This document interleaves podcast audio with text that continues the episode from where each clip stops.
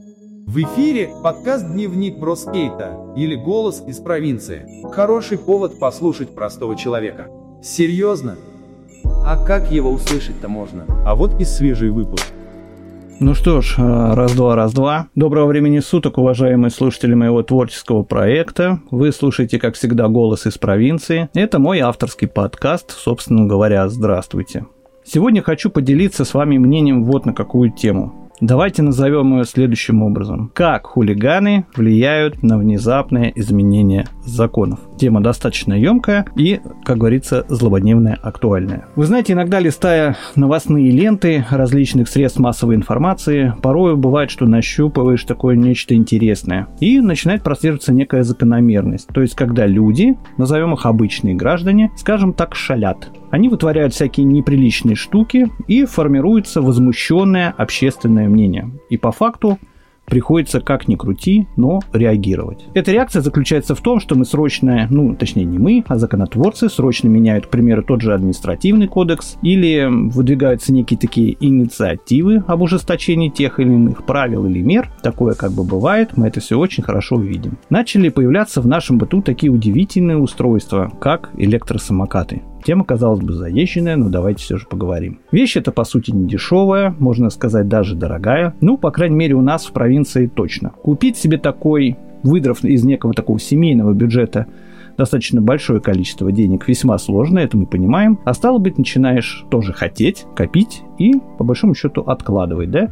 Назовите этот процесс как угодно. И, соответственно, идет время, да? Как бы тик-так, тик-так, ты все копишь, все собираешься купить себе нечто новомодное. Мы нарадоваться не можем от предвкушения некой такой дорогой покупки, да? Мы это купим обязательно, хотим, каждый раз листаем свое избранное, ждем одним словом. В это время появляются предприимчивые люди, которые говорят, а чего, собственно, ждать? Зачем? Мы сейчас все устроим. И организуют те же, например, пункты прокатов электросамокатов, или запускают современные модные проекты того же каршеринга, да мало ли чего может быть. Тут голь на выдумке, по большому счету, хитра. И в руки к нашим обычным гражданам начинает попадаться любой предмет общего пользования. Его обязательно нужно как бы, скажем, загадить, пользоваться им максимально пренебрежительно, либо к предмету, либо к окружающим тебя людям. Это почему-то у нас в крови. Почему-то как-то у нас это все прописано. Как только тебе попадает что-то в руки, обязательно, причем не свое, этим надо как-то жестко пользоваться. Был как-то свидетелем на новогодние праздники в городе Москве, как группа молодых людей, усевшись в некий каршеринговый автомобиль, начала накручивать на нем петли на снегу, запускать двигатель на максимальных оборотах, там за четверочку,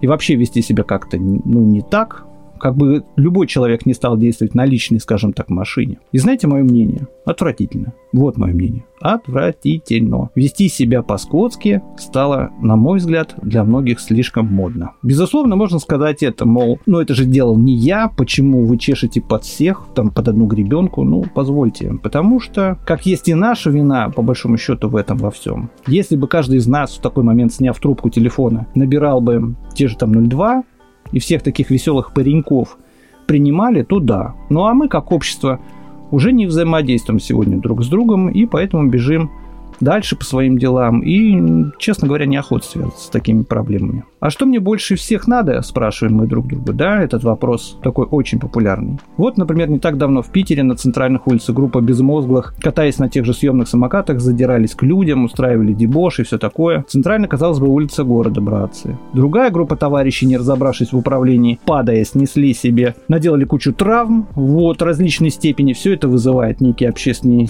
резонанс, занимая все практически информационное, ну, тоже информационное поле наших новостных лент, и мы это все бурно в итоге обсуждаем. Обсуждаем, обсуждаем, обсуждаем. Ну а говорить же мы будем не о безмозглости некоторых наших представителей цивилизации, а скорее о влиянии подобных персонажей на некое общественное мнение и как следствие изменения законов, которые уже касаются всех других нас, обычных граждан, нас, законопослушных граждан, которым приходится вот так вот ждешь, накапливаешь, да, и попадаешь уже к финалу, когда уже закон так наворочили, что, в принципе, пользоваться тем, что ты так долго хотел, уже, ну, как бы бессмысленно.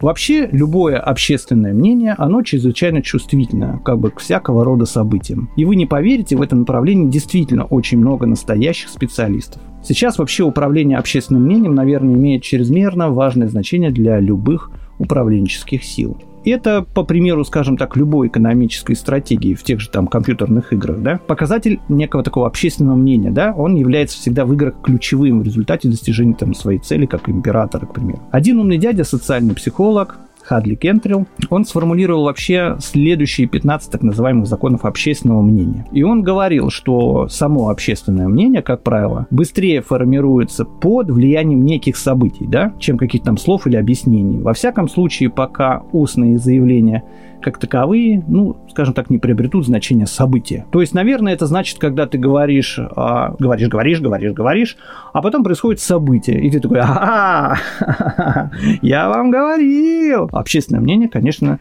все уже на твоей стороне. Абсолютно все. Все таки да, чувак, ты говорил, молодец. Или, например, такое, что общественное мнение не будет долгое время пребывать в неком возбужденном состоянии, если люди не почувствуют, что затронуты их собственные интересы, и это все не подтвердится каким-то развитием событий. Вот, наверное, почему вскоре сразу после каких-либо событий следует сразу же действие. То есть потому что общественное мнение, оно находится в неком возбужденном пиковом состоянии и способствует поддержке любого нужного развития событий. То есть, как говорят, как правило, такой некий получается удачный случай. Вот те события, вот о чем я говорил, а давайте-ка в моих интересах сейчас что-нибудь сделаем. Например, изменим административный кодекс. Взять, к примеру, случай с теми же самокатами. Ведь хулиганство и травм с участием самокатов вообще единицы. А уже там готовят или приняли законопроект, правда? Из-за всего, по сути, пару там более-менее громких случаев уже сформировано общественное мнение, оно находится на пике обсуждаемости, все можно действовать, в принципе, запрещать, к примеру, те же самокаты. По-моему, очень логичное развитие событий. Но кому-то выгодно, возможно, или логично с точки зрения теории влияния на то же общественное мнение. Тому подтверждение девятый закон Хадли, который гласит, когда затрагиваются корыстные интересы в том же демократическом обществе, со стороны общественного мнения, можно ожидать опережения практических действий официальных органов. Это придумал не я, это придумал господин Хадли. То есть, в принципе, все поддается неким законам. От психологии до социального реагирования. В подобных вопросах меня всегда интересовало, почему вот, например, одни вопросы и реакция общества вызывают скорейшую реакцию к изменению того же законодательства, а другие, казалось бы, более высокие события такого же влияния совершенно не оказывают. Ответ, скорее всего, в некой выгоде, на мой взгляд. Нет, это не обязательно нечто материальное. Скорее, скажем так, любые события могут выводить из зоны комфорта тех, кто за ними осуществляет контроль.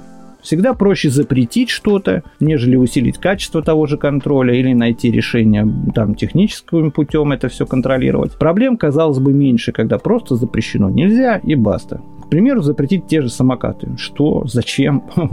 убрать с улиц каршеринг. В смысле убрать каршеринг? Зачем это надо? Потому что каршер более дешевый способ использовать свое право на вождение, например, автомобиля, к примеру. Тебе не нужно его покупать, тот же автомобиль, платить за бензин, страховку, за обслуживание. Просто сел и поехал. И никаких годовых там страшных огромных тысячных выплат. А как же бенефициары, которым ты оставлял всегда столько денег, обладая тем же личным транспортом? Это и запчасти, это и ремонт, и страховки, и визиты. Ой, ужас. Они, конечно, будут недовольны и будут делать все, чтобы убрать этот вид услуг, например, с улиц. Как я понял, эти компании уже сталкивались с разорением в связи с пандемией, те же каршеры, да? Стало быть, на подобный бизнес, по идее, можно влиять. Наверное, всегда есть те, кто за это против или за это за.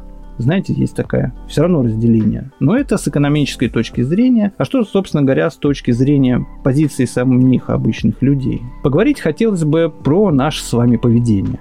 Люди в последнее время допускают слишком много вольностей со своей стороны и делают это открыто, что самое страшное нарушая все мыслимые и немыслимые условия того же совместного проживания. Как я их называю, правила общежития. И тут мы сталкиваемся снова с теорией организации жизни людей. Помните, как-то я тоже рассказывал в своих подкастах про коммуны и все такое. Это были утопичные некие идеи организации жизни, да, которые, по сути, имеют всего лишь один вывод. Все проблемы которым мы сегодня сталкиваемся в обществе, по большому счету, от безделья. Люди совершают хулиганские действия, попросту не умеют пользоваться свободой и временем в своей жизни. Мы не развиваемся, поэтому и появляется такое огромное количество свободного, глупо проводимого времени. Вот и все. Печально и, как говорят известный, иронично. Видимо, по этой причине в Европе всегда в первую очередь появлялось что-то технически интересное. Все передовые производства собраны за границей, и пользуемся мы смартфонами по сути, производство не нашей страны, да. Ну, у меня как-то, кстати, был ютафон. Ну, грелась штука, будь здоров. Думать, наверное, умеем, а вот работать за оклад, видимо, ну как-то не очень получается. Хотя все зависит порою и не от нас самих, это понятно. Но именно в наше время почему-то стало наиболее актуально присмотреться внимательнее к тем же правоохранительным системам. Хулиганов нужно контролировать, безусловно. А как и какими средствами, это мы уже с вами посмотрим. А на этом хотелось бы поблагодарить вас за участие в этой теме. Большое спасибо. Это было мое мнение по вопросу. Всем здоровья, удачи и соблюдайте, пожалуйста, правила и законы. С вами был ваш Бро. Дневник бродяги скейта. Это то, что нужно тебе сегодня. Это наш голос из обычной провинции.